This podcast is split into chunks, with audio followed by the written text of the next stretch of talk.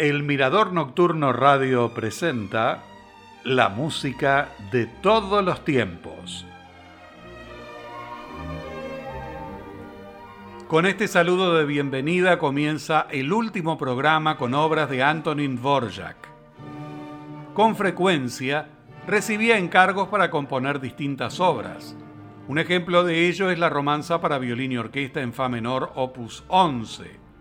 El pedido lo formuló Josef Marcus, el director de la Orquesta del Teatro Provisional de Praga, y se estrenó durante el concierto anual realizado en el Palacio Zofin el 9 de diciembre de 1877. Para la creación de esta obra, Dvorak tomó el movimiento lento, andante con moto quasi allegretto, de su cuarteto de cuerda número 5 en Fa menor, que había compuesto en 1873. Hay una versión de esta obra para violín y piano, y ambas fueron publicadas por Simrock en 1879.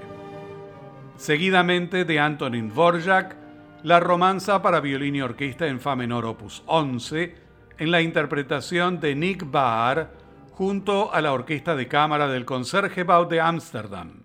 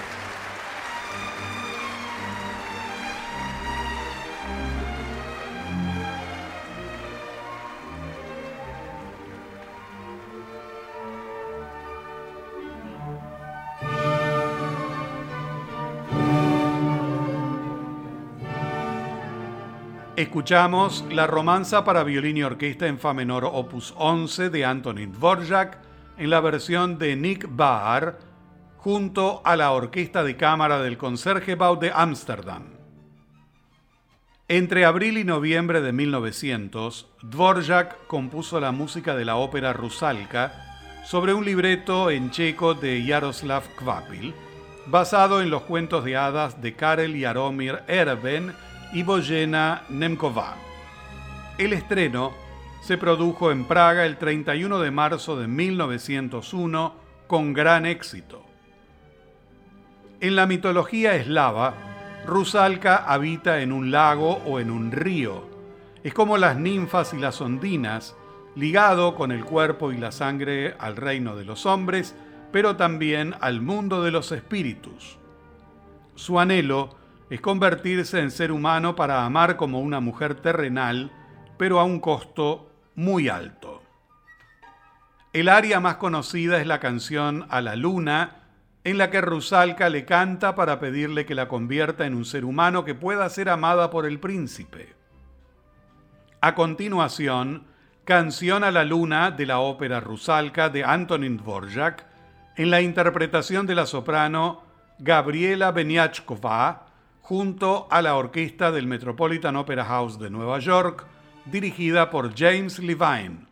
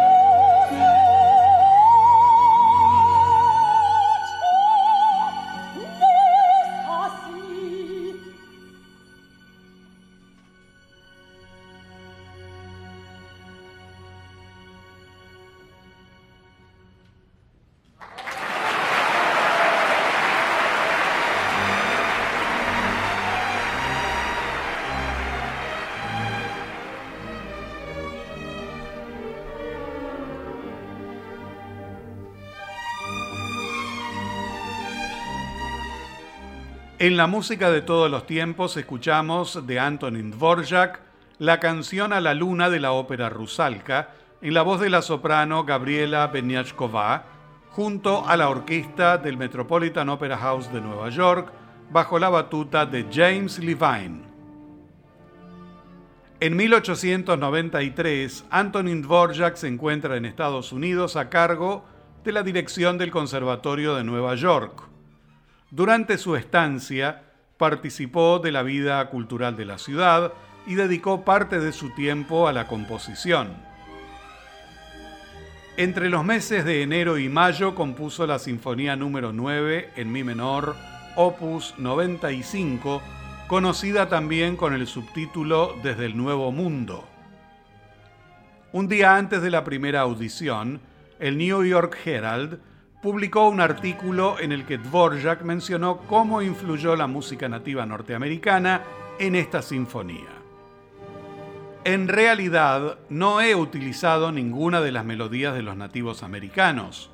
Simplemente he escrito temas originales que incorporan las peculiaridades de la música indígena y usando estos temas como sujetos, los he desarrollado con todos los recursos del ritmo, el contrapunto y el color orquestal modernos. La sinfonía fue estrenada el 15 de diciembre de 1893 en el Carnegie Hall por la Orquesta Filarmónica de Nueva York, dirigida por Anton Seidl.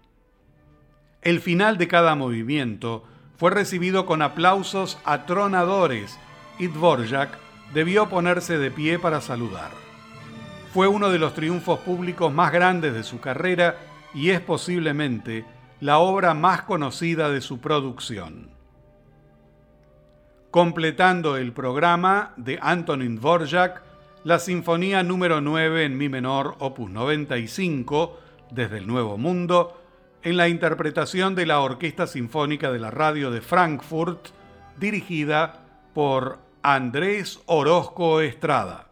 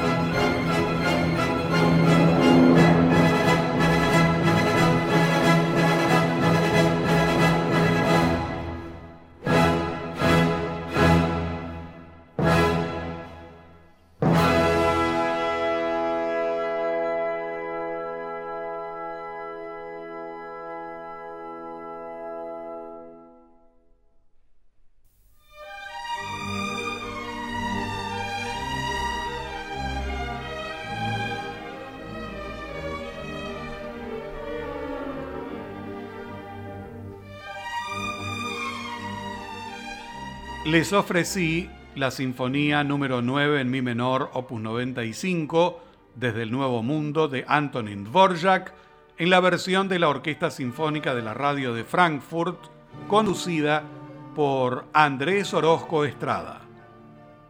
De esta manera, amigos, finaliza el ciclo dedicado a Antonin Dvorak. Los invito a que me acompañen la semana que viene para un nuevo encuentro con la música de todos los tiempos. Hasta entonces, y muchas gracias.